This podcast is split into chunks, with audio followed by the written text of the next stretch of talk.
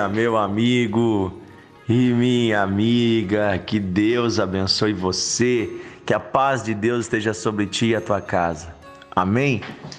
Hoje eu quero falar sobre culturas familiares e aquilo que Deus quer que a gente mantenha e aquilo que Deus quer que a gente venha a estar rompendo.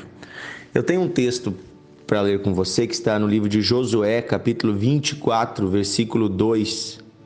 Diz assim: Então Josué disse a todo o povo: Assim diz o Senhor, Deus de Israel: Antigamente vossos pais, Tera, Terá, pai de Abraão e de Naor, habitavam além de Eufrates, além do rio Eufrates, e serviam a outros deuses.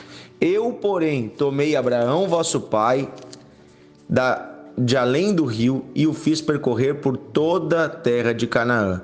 Também lhe multipliquei a descendência e lhe dei o seu filho Isaque. Olha que interessante essa passagem. Deus está falando sobre a vida de Abraão e de todo o povo de Israel, porque de Abraão veio todo o povo de Israel. E ele diz que antigamente os seus pais, os seus antepassados, a começar por Terá, Terá era pai de Abraão, habitavam além do rio Eufrates e serviam a outros deuses. Olha só, Deus está falando aqui que antigamente, antigamente os seus pais, seus antepassados faziam coisas erradas. Os pais daquele povo, do povo de Israel. Na cultura judaica, existem livros que contam um pouco da história dos personagens da Bíblia com mais detalhes. E tem uma história que conta que Terá, pai de Abraão, ele era um fabricante de ídolos, um fabricante de imagens de escultura para adorar a outros deuses. Agora fica mais fácil de nós entendermos porque quando Deus chama Abraão, a primeira coisa que Deus diz para Abraão é: sai do meio da tua parentela, deixa a casa do teu pai e vai para uma terra que eu vou te mostrar. Olha só, para que Deus cumprisse os propósitos que tinha na vida de Abraão, era necessário romper com uma cultura familiar que estava errada. Nesse caso, era uma cultura familiar politeísta, eles adoravam deuses falsos, eles acreditavam em coisas que não condizia com a realidade, porque só há um Deus, criador de todas as coisas, e esse Deus é o Pai do nosso Senhor Jesus Cristo, e esse Deus é quem se revela ao homem. É o único Deus poderoso. Os outros pseudo-deuses, no máximo, são espíritos das trevas que se manifestam para tentar levar o homem para longe de Deus. O que eu quero dizer com isso aqui? é que não, não apenas na questão da idolatria ou de uma religiosidade errada, falsa, mas em muitos aspectos, muitas vezes as nossas famílias têm um comportamento errado.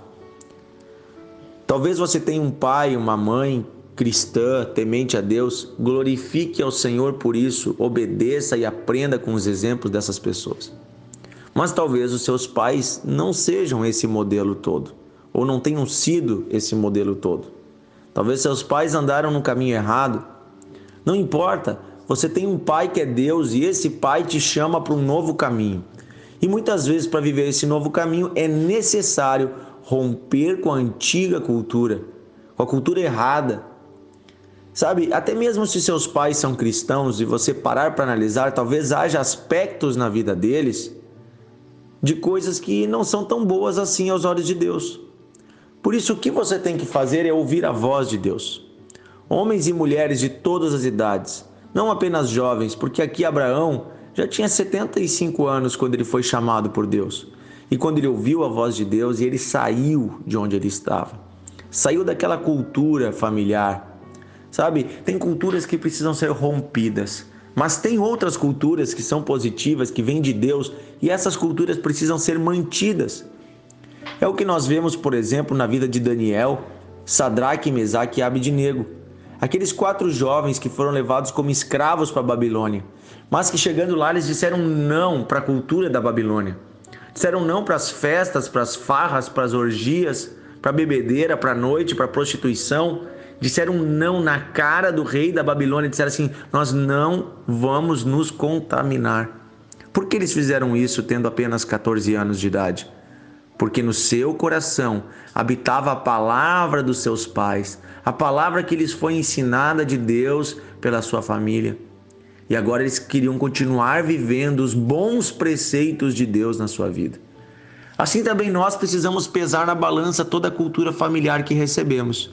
Certamente recebemos coisas boas, mas talvez recebemos também junto com essas coisas boas coisas que não são tão boas.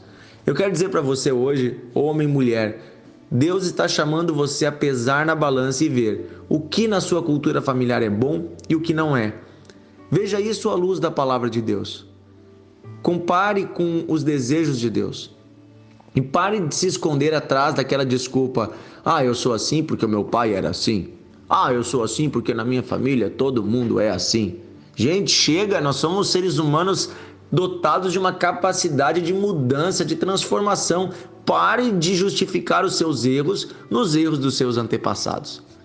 Se seu pai foi um homem grosseiro, quem sabe até rude, você não precisa ser assim. Se sua mãe foi uma mulher briguenta, uma mulher difícil, você não precisa ser assim. Sabe, você não precisa ser igual aos seus pais. Claro que você precisa amar e honrar a eles, e se eles te ensinaram coisas boas, siga estas coisas boas.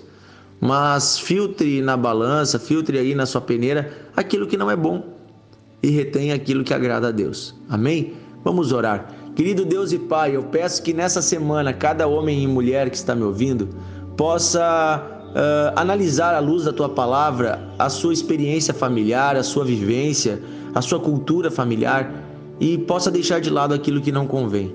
Que cada pessoa aqui, Senhor, possa rever os seus conceitos, preceitos, suas ações e encontrar, Senhor, talvez origens familiares para coisas erradas que precisam ser rompidas. Ajuda, Senhor, esta pessoa também a seguir os bons exemplos que precisam ser copiados. Nos ajuda a encontrar bons exemplos. Se esse jovem não tem no seu pai ou na sua mãe um bom exemplo, que encontre num pastor, num líder, em alguém que vai cuidar dele, dela. Que assim seja com cada geração, Senhor. Pedimos isso, Pai, em nome de Jesus. Amém. Amém. Que Deus abençoe você. Tenha uma ótima semana e amanhã estamos de novo aqui no Devocional de Fé.